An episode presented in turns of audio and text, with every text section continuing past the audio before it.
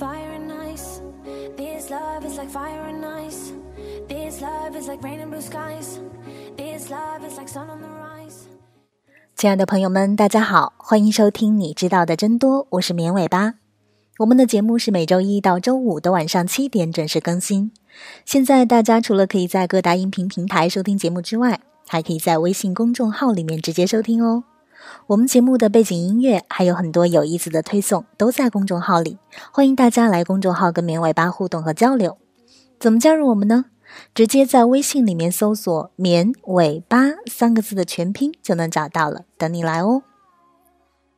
在生活中，大家肯定听到过这样的话：你需要跳出你的舒适区。假如你走进一家餐厅，连点一道没吃过的新菜都会紧张，或者你已经在同一个岗位工作太多年了，那么现在是改变的时候了。不管用什么方法，跳出旧环境，才可能走向真正的成功。不过，跳出舒适区的好处可不只是多吃一道菜那么简单。研究表明，跳出舒适区能够极大的增强你的生产力、创造力和随机应变的能力，进而帮助你成功。但是，凡事都要有度。如果你离开舒适区太远，导致你身心焦虑，那就说明你过头了。信念的力量不可忽视。舒适区之所以包含“舒适”两个字，是因为我们觉得待在舒适区里很爽，不想离开。事实上，这就是你总是跳不出舒适区的重要原因。你知道自己应该跳出舒适区，但实际做起来却很难。不过好在科学家已经找到了一个解决办法。一九零八年，两位心理学家发现，当身心处在舒适状态的时候，人们的各方面表现最好。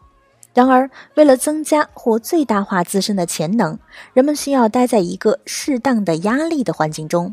这就是我们常说的“适当的压力也是动力”。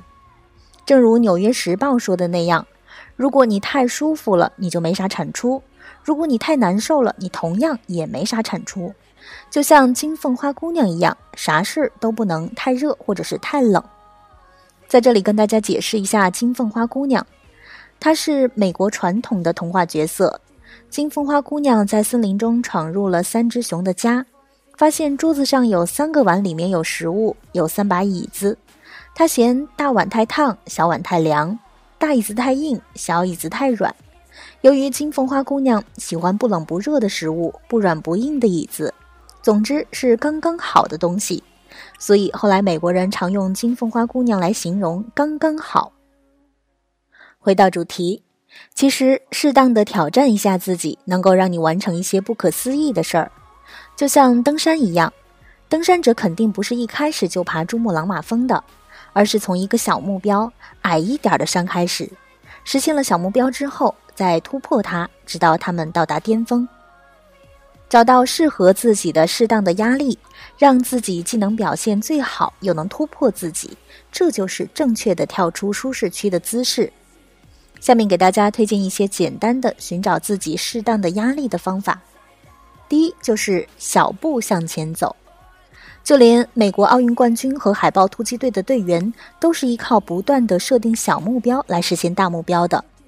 哈佛大学的研究表明，把你的目标分解成细小的、日常就能完成的小目标，是实现大成功的最简单方法。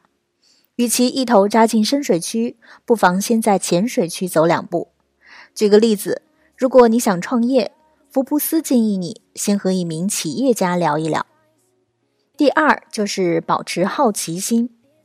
如果你不知道从何开始，那就先从保持好奇心开始。小到学做一道新菜，大到在工作会议上主动发言，都是你尝试跳出舒适区的开始。当然，不是说所有的大人物都是靠保持好奇心才成功的。不过，一旦你开始跳出舒适区了，开始不断实现小目标了，你会发现你的舒适区其实也不舒服。第三个关键步骤就是吓唬自己。你是不是会因为紧张害怕而不敢向前走？你是不是明明知道向前走一步就能让自己进步，但就是害怕而不敢走？吓唬一下自己，逼自己一下吧。面试的时候大胆一点儿。想认识别人的时候，主动 say hi，这些都是战胜恐惧、跳出舒适区的第一步。当然，这肯定不容易。付诸行动是进步的开始。虽然你可能失败，但如果在适当的压力的状态下待上几天，你一定会获得完全不一样的体验。真正的成功者善于利用压力的力量，他们可从来不会待在舒适区。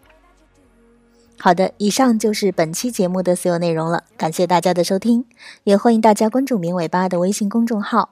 我们节目的背景音乐还有很多有意思的推送都在公众号里，大家直接在微信里面搜索“棉尾巴”三个字的全拼就能找到了，等你来哦。我们下期节目再见吧，拜拜。